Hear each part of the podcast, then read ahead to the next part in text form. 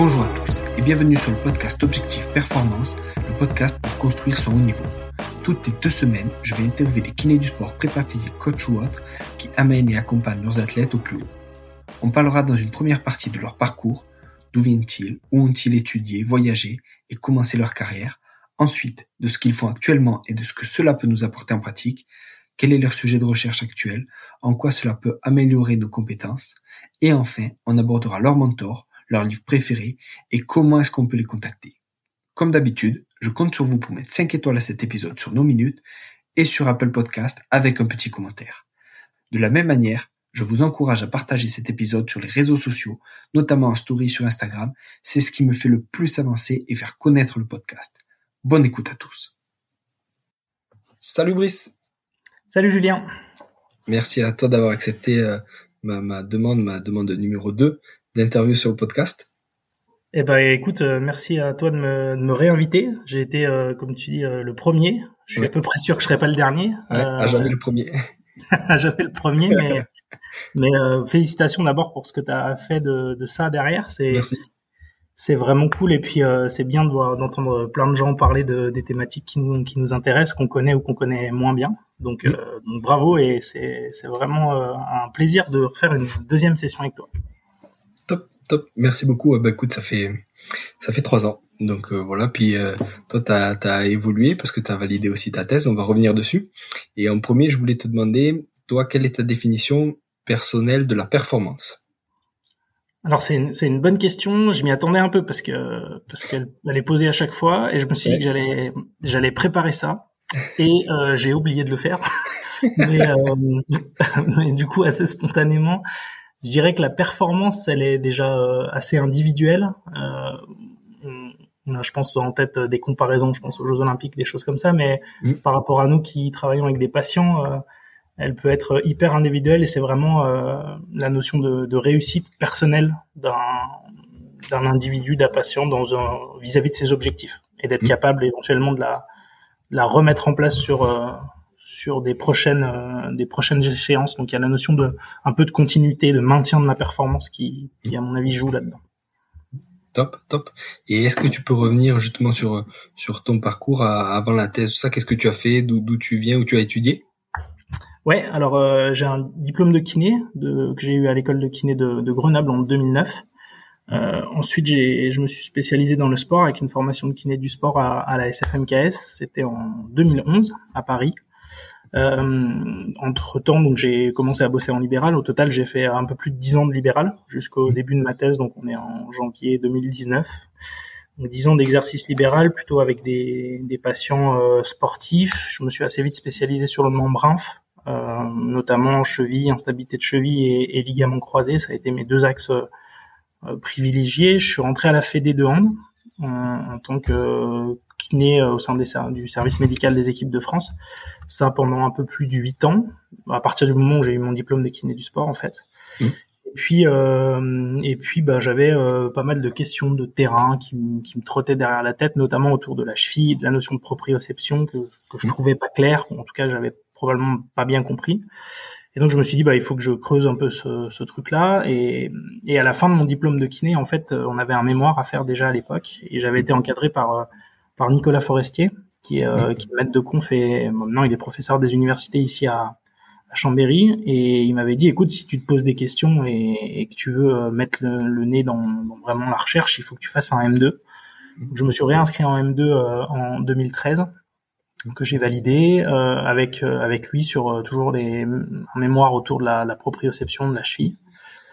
Et puis à partir de 2013, on s'est dit ben et si on allait jusqu'à créer une thèse, monter, en, monter une thèse euh, autour de, des pathologies membranes, donc l'idée de base c'était plutôt l'instabilité de cheville.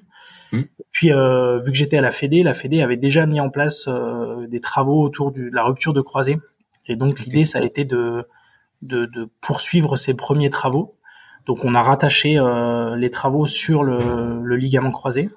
Et, et, ça a commencé en 2019, donc tu vois, ça a mis six ans a mis six ans pour euh, monter les financements, la structure. Euh, peut-être qu'on en parlera après, mais euh, le, le, financement d'une thèse, c'est à mon avis presque aussi compliqué que la thèse parfois. Oui. et donc ouais, il a, il a fallu, il a fallu six ans complets. pour bah, que le projet arrive à, à maturation et qu'on puisse commencer tranquillement le, le boulot. Hum. Et, et, justement, alors, t'as parlé de, de financement. Comment toi tu as fait? Tu as dit que ça prend six ans. Qu'est-ce que ça représente comme comme somme de travail au final? Alors il y, a plusieurs moyens de faire euh, une thèse, euh, il y a plusieurs formats. Le format, euh, on va dire, le plus classique, c'est que tu sors de ton M2, tu as un cursus avec ton M2 et puis à la fin tu as des t'as des bourses de thèse euh, le labo euh, que, dans lequel tu es déjà en général sur ton M2 a euh, a déjà eu des financements pour une thèse des appels à projets des choses comme ça. Et auquel cas il sélectionne un candidat et puis ce candidat en fonction de son profil et en fonction de, de sa réussite dans son parcours universitaire mais notamment le M2 eh ben il colle avec le, le projet et donc il est accepté ou pas. Ça c'est le on va dire le plus classique Ensuite, tu as des, as le collège doctoral qui peut euh, dire, bah, il y a, y a possibilité d'aller faire une thèse avec ce candidat-là. Ça, c'est plus rare, c'est une espèce de repêchage. Euh, mm. Et ensuite, le troisième mode euh, qui est plus, on va dire, pour les gens qui ont, qui sont dans du domaine appliqué, c'est ce qu'on appelle des tests cifres.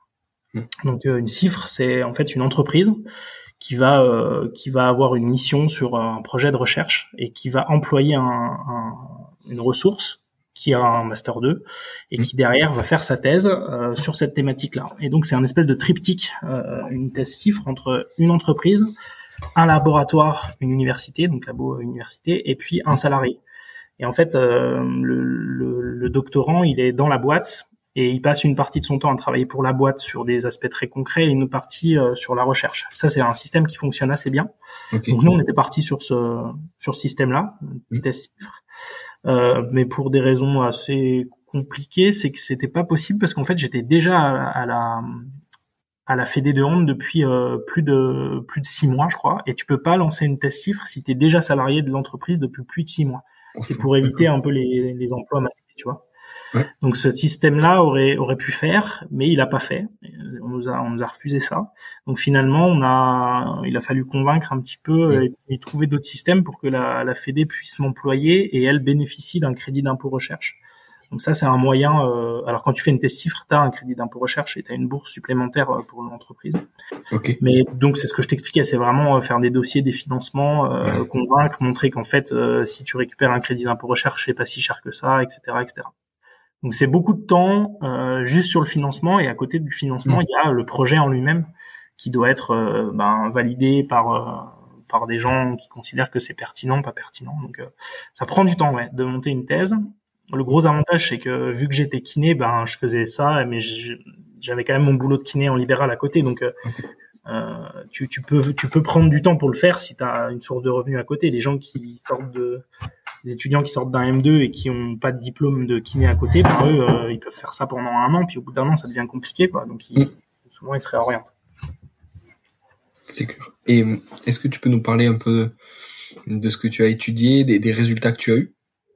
Ouais. Alors, euh, l'idée, c'était d'essayer de comprendre un petit peu s'il y avait un lien entre la, la manière dont les sujets utilisaient leur proprioception intégrer leur proprioception euh, du membre inférieur et leur comportement et notamment le, risque de, de, blessure au membre inf, en particulier la rupture de croisée.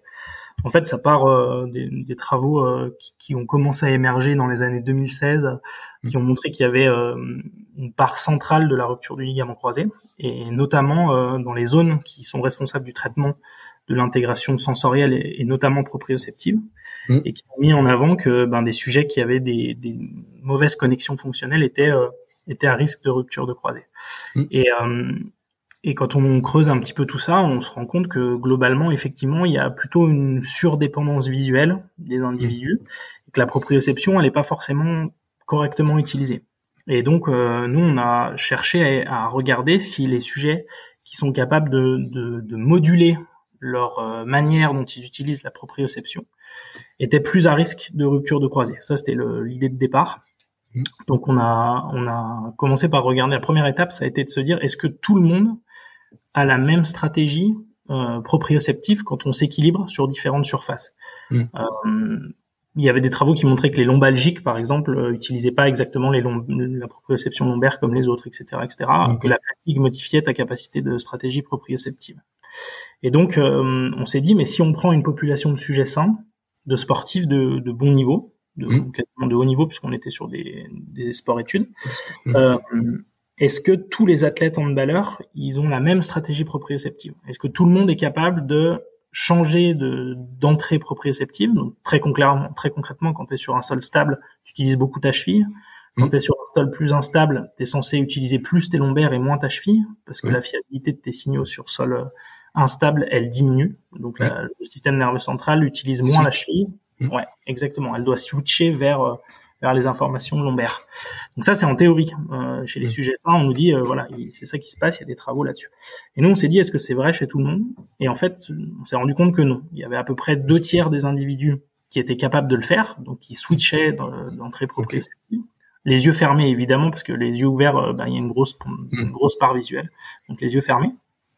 Et puis, euh, on s'est rendu compte que globalement, il y avait un tiers des sujets qui, eux, même sur un sol euh, instable, mmh. continuaient, continuaient à utiliser préférentiellement les entrées cheville, voire mmh. plus encore que sur sol stable. Ils avaient tendance à augmenter leur utilisation cheville sur un sol dans, dans des conditions sur, dans lesquelles la, fiabilité de la, la, cheville est pas bonne. Donc, euh, on s'est rendu compte que globalement, c'était pas forcément une bonne stratégie. Puis on mmh. avait utilisé de l'EMG, on a regardé qu'ils ils avaient une moins bonne stratégie posturale et en plus ils mmh. avaient tendance à faire un peu n'importe quoi au niveau de leurs ischio-jambiers. Et on sait que les ischio-jambiers, ben ils sont euh, directement en lien avec la rupture du ligament croisé. Donc la première étape, ça a été ça. C'est un premier papier qu'on a sorti en 2021, je crois, qui montre que ben on n'est pas tous égaux sur notre capacité à utiliser correctement la proprioception. Mmh. Au, même titre que euh, bah, on n'a pas tous la même euh, vision. Ça choque mmh. personne de voir des gens avec des lunettes. Mmh. Et quand on parle de, de proprioception, bah, dans la tête des gens, on a tous la même proprioception. Bah, c'est pas exactement vrai finalement. Donc ça, c'était le point de départ. Ouais.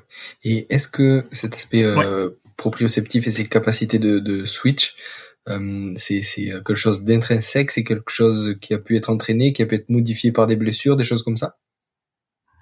Alors c'est une bonne question. Euh, globalement, on n'a pas beaucoup de réponses. Euh, ça, on en reparlera après, mais c'est, il y a une partie des travaux de, de Tel Massanière là que je vais encadrer sur sa thèse qui, qui, vont essayer de répondre à ces questions. Mais euh, la première étape, c'était de vérifier qu'il n'y ait pas d'antécédents de blessure. Donc tous les sujets qu'on avait, c'était des sujets sains, qui n'y avait pas d'instabilité de cheville, il n'y avait pas de lombalgie, il n'y avait pas de croisée. Ouais, c'était des sportifs sains. Euh, donc visiblement, euh, mais on va creuser ça, je vais en parler tout mm. à l'heure, euh, les antécédents de, de blessures ne, ne, suffisent pas à expliquer ça. Euh, probablement que c'est lié à l'apprentissage, à mm. l'apprentissage moteur. dans, tu vois, c'était tous des jeunes qui faisaient du sport au même niveau, dans, à même âge, dans, dans un pôle espoir. Et par contre, on, on peut pas contrôler ce qu'ils ont fait avant. Peut-être qu'il y en a qui ont fait, euh, je sais pas, en plus du, du foot, de la gymnastique. Ouais, c'est ça. Donc, euh, en fait, tu as un espèce de bagage moteur qui, qui se développe avec ton apprentissage moteur, et ça, c'est très compliqué à contrôler.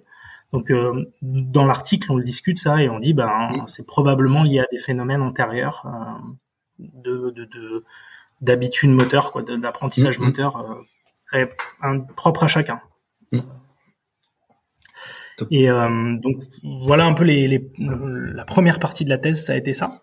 Et ensuite, on s'est dit ben comment euh, comment est-ce qu'on peut aller plus loin et voir euh, l'impact de cette stratégie, de ces stratégies proprioceptives sur le, le risque de, de croiser mmh. et, et, notamment le comportement moteur. Donc euh, en fait, à la base, on avait prévu de faire euh, une étude prospective, puisqu'on avait, mmh. on avait un pool de joueurs qu'on avait identifié, Mm. Et puis on s'était dit, ben on va les suivre pendant trois ans, euh, le temps de la thèse. Et, et puis euh, il y a quand même beaucoup de ruptures de croisée au hand, surtout chez les filles. On a beaucoup de filles. Donc euh, donc on devrait voir, euh, on devrait voir des gens qui se blessent. Et malheureusement, ben, il y, a le, y a le Covid qui est arrivé euh, juste après la, la première manip. Et qui a bah, qui a fait fermer le pôle, couper les championnats, les compétitions, les blessures. Donc évidemment, impossible de faire un suivi de blessure sur cette euh, sur cette population pendant euh, presque deux ans. Hmm. Donc le, le, plan initial de thèse est tombé à l'eau directement. euh, donc voilà, c'est il y a souvent des petits bugs hein, dans les dans les hmm, thèses hmm. et voilà, ça s'en était un gros. Et donc on, on avait euh, quand même prévu autre chose. On s'était dit il faut qu'on arrive à comprendre est-ce, est-ce qu'il y a un lien en fait entre les stratégies proprioceptives des sujets et leur comportement moteur? Parce qu'en fait, ce qu'on avait évalué, nous, globalement, c'était euh, des afférences qui remontaient au niveau du système nerveux central. Oui. il fallait qu'on essaye de comprendre si ces afférences, elles avaient un rôle et un lien sur les efférences et donc sur la commande motrice et au sens plus large la, la bioméca. C'est donc sur la commande motrice, ouais, euh, on avait quelques billes puisqu'on avait vu que leurs leur ischios se recrutaient pas de la même manière chez les, sujets euh, qu'on a appelés donc des rigides et les autres on les a appelés des, des plastiques ou des flexibles qui sont capables de, de s'adapter. Donc les, ben, d'une part ceux qui ont une stratégie euh, verrouillée un peu, donc nos, amis rigides, et puis les, mmh. les, bons candidats, on va dire, des plutôt flexibles ou plastiques. Okay. Euh, donc ensuite, on a refait une deuxième manip à Brest, puisque ma thèse, elle était en, co-direction et à Chambéry et à Brest. Et ensuite, on, donc on est monté à Brest et on a dit, ben, on va reprendre une autre population. Et cette population-là, on va, euh, pareil, vérifier qu'il y a des plastiques et des rigides. Et on va les remettre dans une situation qui ressemble à ce qu'ils peuvent retrouver sur le terrain. Donc on les mmh. a fait, euh, on les a fait courir dans, dans le labo on leur a donné un, un signal visuel quand ils arrivaient euh, au niveau de la plateforme et de la zone d'analyse. Et ce signal visuel leur, euh, leur disait soit ils engagent un contre un, donc on avait un défenseur, ils avaient un ballon dans la main, ils engageaient un contre un. Ou alors euh, le signal visuel leur disait ben non non il faut continuer tout droit comme s'il il y avait un intervalle pour pour tirer au but. Donc on a vraiment essayé de restructurer une phase d'attaque au handball puisque c'est là où on a le plus de blessures sur les sur les phases de 1 contre 1 et on a on a sélectionné euh, une cinquantaine de, de, joueurs de hand. Alors il, y a, il fallait pas mal de de, de critères d'inclusion, ça a été assez mmh. complexe parce qu'il faut que des handballeurs de bon niveau, donc des jeunes de pôle. Euh, on est allé prendre aussi des staps qui sont en SP avec un bon niveau. Ok. Euh, ensuite, il fallait pas qu'ils soient blessés. Il fallait pas non plus qu'il, enfin, fallait que ce soit des, des gens qui aient l'habitude de faire ce genre de tâches parce qu'on sait que c'est très reproductible sur des gens qui ont l'habitude de le faire, donc typiquement des arrières et des demi-centres. Mais on a pris de gardien de but, on n'a pas pris de pivot, par exemple. Ouais, ouais. Euh, donc, au bout d'un moment, euh, des joueurs de bon niveau, pas blessés d'un certain moment, euh, ils font ça. Dans tout le coin de la montagne, il y en a 50 et on a récupéré 50. Donc, euh, l'inclusion a été un peu complexe. Puis la manip, elle dure, euh, elle dure trois heures, trois heures et demie, tu vois. Euh, il y a pas mm. mal d'équipements à la remettre en place et des analyses de cinéma 3D, des plateformes, de l'EMG un peu partout. Donc c'est une grosse manip et on a, on a mis ça en place. Et puis euh, on a regardé s'ils étaient plastique origine et ensuite on a regardé euh, comment ils se comportaient sur euh, sur ces changements de direction qui étaient soit anticipés, soit non anticipés. C'est-à-dire que soit ils savaient ce qu'ils allaient faire, c'est-à-dire on leur, dirait, on leur disait tu cours et la lumière va s'allumer en rouge. Si c'est rouge, tu changes de direction, et là, ce sera rouge, on te prévient. Soit on ne dit rien du tout, et ça va s'allumer soit vert, soit rouge. Si c'est rouge, tu changes de direction, si c'est vert, tu continues tout droit. Okay. Et, on a regardé un petit peu comment ils se comportaient. On a fait d'autres d'autres tests, mais euh, on les a pas encore publiés, donc euh, j'en parlerai pas sauf si tu veux, mais voilà, on, est allé voir d'autres paramètres. Et, euh, et puis, ben, on s'est rendu compte, première excellente nouvelle, c'est qu'il existait bien aussi des rigides, deux tiers, un tiers, ouais. Ouais. Alors on a été un peu, euh, c'est un, un, point de vue un peu méthodo, mais on a été un peu plus euh, euh, strict sur la manière dont on, les classifiait pour être sûr de ne pas mettre des rigides qui seraient potentiellement des plastiques par rapport à une erreur de mesure. Donc on a finalement sur les 50, on a exclu une partie qui était euh, un peu entre deux et on a dit cela, on les rentre pas dans l'analyse, nous on veut vraiment les deux extrêmes. Donc finalement on avait 20 et 20. Euh, mais au total, si tu reprends sur les 57 sujets, on était, euh, si on avait pris les mêmes critères que sur la première manip, on était à peu près à deux tiers, un tiers. Là, on a encore des études qui tournent, c'est à peu près ces, ces valeurs-là. C'est ouf. Donc on a bien cette, euh, cette double population, ça c'est vachement intéressant, parce que si on retrouvait pas la même chose, bah, ça veut dire qu'on s'était planté dans la première manip. Ouais, ouais, ouais. donc donc c'est toujours complexe quand tu arrives à un milieu de thèse et tu t'es rendu compte que pendant deux ans ça marche pas. Donc non, très bonne nouvelle. Euh, on a bien, on a bien nos deux populations. Et, puis, euh, et, puis, quand on a comparé un petit peu leur comportement, euh, on s'est rendu compte que bah, ils, ils s'organisaient pas du tout de la même manière. Et notamment, le, gros résultat, c'est encore une fois sur ces ischios, avec des, des, sujets donc rigides, ceux qui ont d'après nous une stratégie un peu moins optimale, en tout cas performante. Ils ont tendance à peu recruter leurs ischio-jambiers avant de poser le pied au sol. Et ça, dans la littérature, euh, c'est des travaux des, équipes euh, scandinaves qui ont montré que c'était euh, un facteur de risque énorme mmh. de se péter un mmh. croisé. C'est-à-dire qu'il faut que, avant d'engager ton 1 contre 1, avant de poser le pied au sol sur ton appui de, mmh. changement de direction, il faut que tu sois capable de recruter assez fort les ischio-jambiers. Ouais. Exactement, tu préactives les ischios et euh, plutôt pas trop mettre de quadriceps. Et nous, on s'est rendu compte Hmm. que nos rigides, ils faisaient euh, exactement l'inverse, c'est-à-dire pas beaucoup de préactivation des ischios et par contre un grand coup de quadriceps avant, après, après, après, pardon, avoir posé le pied au sol. Euh, il y avait aussi la manière dont ils posaient leurs pieds. Il, y avait des différences au niveau de la cinématique, il y avait des différences au niveau de EMG qui montraient que ces individus étaient plutôt dans une stratégie euh, à risque pour le croiser. Mais vu qu'on n'a pas de, on n'a pas de suivi de cohorte, on n'est pas sûr que c'est ceux qui vont se plus euh, se blesser. Donc, Hmm. euh, donc voilà les, les principaux résultats euh, sur lesquels on a, on a pas mal avancé et qui nous montrent qu'on a bien effectivement ces, cette double stratégie et que le comportement moteur, la biomécanique, ce qu'on observe, elle est en grande partie liée à la manière dont tu traites tes informations proprioceptives. Mm. Et, et ça, c'est assez nouveau parce qu'on avait peu de, peu de données là-dessus finalement. Donc c'est euh, dans, dans le contexte de, de blessure centrale, euh, Ouais. enfin d'altération centrale, ça, ça ouais, confirme ouais. un petit peu. C'est ouf. Et ça veut dire que sur ta deuxième manip, sur la première, si je me souviens bien, tu faisais euh, justement les yeux bandés euh, pour classer en rigide et flexible ou plastique. Et sur la deuxième, ils étaient forcément les yeux ouverts. Et du coup, comment comment est-ce que tu regardais Tu les avais déjà classifiés sur ta deuxième manip, justement euh, euh, rigide et flexible et les entre les deux. Et après, tu regardais avec de l'EMG comment ils réagissaient en fonction de de tâches anticipées et non anticipées. Ou, ou comment t'as fait? En fait, on a fait euh, dans la deuxième manip, on a fait la première manip, on a refait la même chose. De toute façon, pour classifier les, sujets hum, rigides ou plastiques flexibles, c'est c'est la même méthodologie avec des, de la vibration, euh, les yeux fermés, on regarde comment ils se comportent. Et ça, on l'a fait juste après qu'ils aient fait leur changement de direction. Ça nous permettait de pas Ah, nous... comme toi, t'es un aveugle. Ouais. Et on était complètement en aveugle. Les sujets, ils faisaient ces changements de direction, mais on n'avait aucune idée de quel profil ils pouvaient avoir Ok. Ça permettait ça. Donc euh, c'est pour ça que la manip était longue, c'est que c'était en fait une manip plus la première qu'on avait fait. euh, Ah ouais, c'est ouf. Putain, c'est ouf. Et en, en pratique clinique, qu'est-ce que ça peut nous apporter? Qu'est-ce que qu'est-ce qu'on peut en tirer de ça? Alors pour l'instant, euh, on est encore dans, dans le dans le balbutiement des de, de, de ces expérimentations là. Mm. Euh, le plus compliqué, c'est évidemment d'arriver à savoir qui on a en face de nous. Donc ça, on est allé un petit peu plus loin dans les travaux. On a on a on a développé une méthode euh, qui permet avec de l'analyse vidéo de mesurer la réponse à la vibration sans passer Wow. par des plateformes du codage, des trucs comme ça. Ok. permet de, de, de savoir avec une assez bonne euh, fiabilité si tu as un individu qui ressemblerait plutôt à un plastique ou, un, ou à, plutôt à un rigide. Avec Donc, le tragus de l'oreille, c'est ça hein?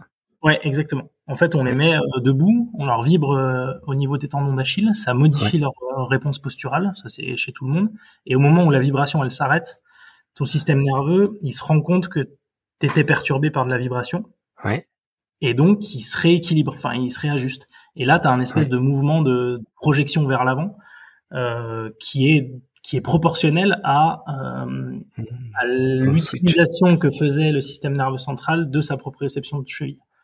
Donc c'est une manière indirecte de mesurer euh, est-ce qu'il utilise ou pas sa cheville. Et du coup, Ouais. ce paramètre-là, il nous a permis de classifier assez bien les plastiques et les rigides. Donc, euh, donc si vous avez à disposition un peu de vibration, ça c'est un peu le, le truc euh, un peu difficile à voir, puis pas tous les cabinets en ont, mais, Ouais. mais dans l'idée c'est c'est possible d'avoir une bonne idée du comportement de notre sujet en face. Donc Ouais. euh, donc l'idée c'est ça. Et ensuite, ben cliniquement, si on a en face de nous un individu qui serait plutôt euh, qui serait plutôt rigide, il faut garder en tête qu'il a une stratégie posturale qui est pas forcément adaptée. Et Mm. donc il va falloir mettre en place des outils, des stratégies pour essayer de le, le corriger. Mm. Alors j'entends directement ta question, c'est comment on fait? Mm. Et là, Justement, c'est euh, un petit peu euh, les, les plusieurs études qui sont en cours un petit peu partout euh, en France d'ailleurs. On a lancé des collaborations avec des centres comme euh, comme Cap Breton par exemple, où ils regardent euh, les gens qui sont opérés des croisés, comment ils se comportent. Est-ce qu'ils sont plutôt plastiques? Est-ce qu'ils sont plutôt rigides? Est-ce qu'on Ouais. pourrait à terme les corriger en rééducation? Il y a tous des travaux euh, qui sont faits ici au laboratoire par euh, Thelma Sianiar, qui est, euh, qui est une doctorante ici, qui elle plutôt sur euh, sur euh, comment la fatigue elle impacte les stratégies euh, proprioceptives et est-ce qu'on Ah peut ouais. avec l'exercice corriger tout ça? Et la réponse a l'air d'être oui en plus.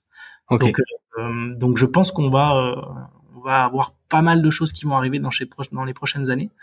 Euh, mais ce qu'on peut directement dire déjà, peut-être, je pense, c'est que très cliniquement, même si on n'a aucune idée de l'individu qui est en face de nous, Hmm. il faut avoir deux, trois trucs en tête importants en pratique. C'est un, si je veux travailler ma proprioception de cheville, je travaille sur un sol stable, hmm. euh, les yeux fermés, hmm. et, pour rééduquer un instable de cheville, par exemple, ou un mec qui s'est fait un croisé. Et après, si je veux, en fin de rééducation, aller travailler cette euh, capacité de repondération proprioceptive, il faut absolument alterner très vite un travail sur sol stable, instable, stable, instable, tu vois, essayer de, hmm, de, varier très rapidement les, types de supports sur lesquels il est et pas faire que du l'instable ou que du stable. Ah. ça a euh, des, des, un moyen assez euh, simple de pouvoir euh, améliorer la, la flexibilité proprioceptive. Quand tu dis très vite, c'est-à-dire par exemple sur si tu fais du genre de side hop, tu mets un côté quelque chose stable et de l'autre côté quelque chose d'instable, comme ça il est obligé à chaque saut de, de s'ajuster quoi. Exactement. C'est exactement le genre de truc, de tâche qu'on essaye de faire, et si possible les yeux fermés, pour qu'il soit pas en train d'aller prendre l'information avec ses, ses, yeux, tu vois. Mmh, carrément, carrément. Donc euh, typiquement ça, ouais. C'est c'est ouf, c'est c'est énorme, et puis c'est vrai que en, en termes d'ouverture, j'ai l'impression que euh, vous avez ouvert une une porte énorme sur euh, sur plein de choses, tu vois, entre euh, les afférences et les efférences. Parce qu'on parle du croisé, alors on en a déjà parlé, mais tout ce qui se passe maintenant, on va chercher à savoir ce qui se passe au niveau du cerveau. Tu vois, est-ce que tu peux, euh, alors on t'en parlait juste avant, mais réentraîner ton cerveau pour qu'il choisisse, on va dire, les, bonnes afférences et pour qu'il envoie la bonne réponse, c'est c'est c'est génial, c'est super. Et ouais, c'est un truc sympa, puis ça va bien avec euh, ce qui a commencé à être montré sur les, la dépendance visuelle. Euh, euh, des, des, gens qui ont des croisés ou qui ont des, des instabilités de cheville, qui ont, utilisé, qui ont tendance à moins utiliser leur proprioception et plus leur vision. Et, euh, et, on sait que quand on bosse un peu avec des, des lunettes stroboscopiques, par exemple, on arrive à, à modifier ce qu'on appelle cette pondération sensorielle. C'est-à-dire que le système nerveux, il utilise toujours euh, plusieurs afférences, mais à différents niveaux. Et, et, et, si tu t'es blessé, ben tu utilises moins ta, ta proprioception plus ta vision. Et mmh. même tu utilises ta proprioception, ben, visiblement, tu l'utilises pas bien. Donc, euh, en forçant le système nerveux à, à, à utiliser ce mmh. dont tu penses qui est pertinent pour lui. Alors que ça l'est plus, ouais. Ouais, et ben mmh. ça a l'air de ça a l'air de marcher quoi. C'est vraiment le rôle de la de la rééduque là-dessus, c'est de corriger ça. Parce que si on fait des du travaux classique de travail yeux ouverts, euh, comme on fait depuis euh, des dizaines d'années, ben, on ancre en fait cette cette surdépendance visuelle c'est une cata quand le patient y revient sur le terrain parce que parce que sa vision elle va être dédiée à autre chose quoi. Et pareil pour la proprioception, il faut que sa proprioception elle soit euh, la plus la plus performante pour le coup. On mm. revient notion de performance, la. Ah, c'est ouf, c'est ouf. Et Brice, alors s'il y a des gens qui veulent en, savoir plus là-dessus ou, ou, qui veulent te poser d'autres questions là-dessus, où c'est qu'ils peuvent te joindre? Euh, alors, euh, je par mail, c'est le c'est le plus simple. Je suis pas un, grand euh, un grand disponible sur les réseaux sociaux. Euh, sur Twitter, j'ai un compte ça de Pico Brice. Et sinon par mail, mon adresse universitaire brice.pico univ-smb.fr. Top. Top. Super. Brice, merci beaucoup. Eh ben merci à toi. toujours un plaisir et puis à très vite. Ouais, pour un épisode 3. Salut. Salut Julien, ciao. Voilà, merci d'être allé au bout de cet épisode, j'espère que vous êtes régalé autant que moi. Si vous voulez m'aider, le mieux est de partager cet épisode au plus grand nombre. Parlez entre vous, débriefez-le que ce soit en live ou sur les réseaux. Qu'en avez-vous retenu? En quoi cet épisode peut vous aider à construire votre haut niveau? N'hésitez pas non plus à me faire un retour ou à me proposer des personnes à interviewer, je répondrai avec plaisir. À très bientôt pour un nouvel épisode.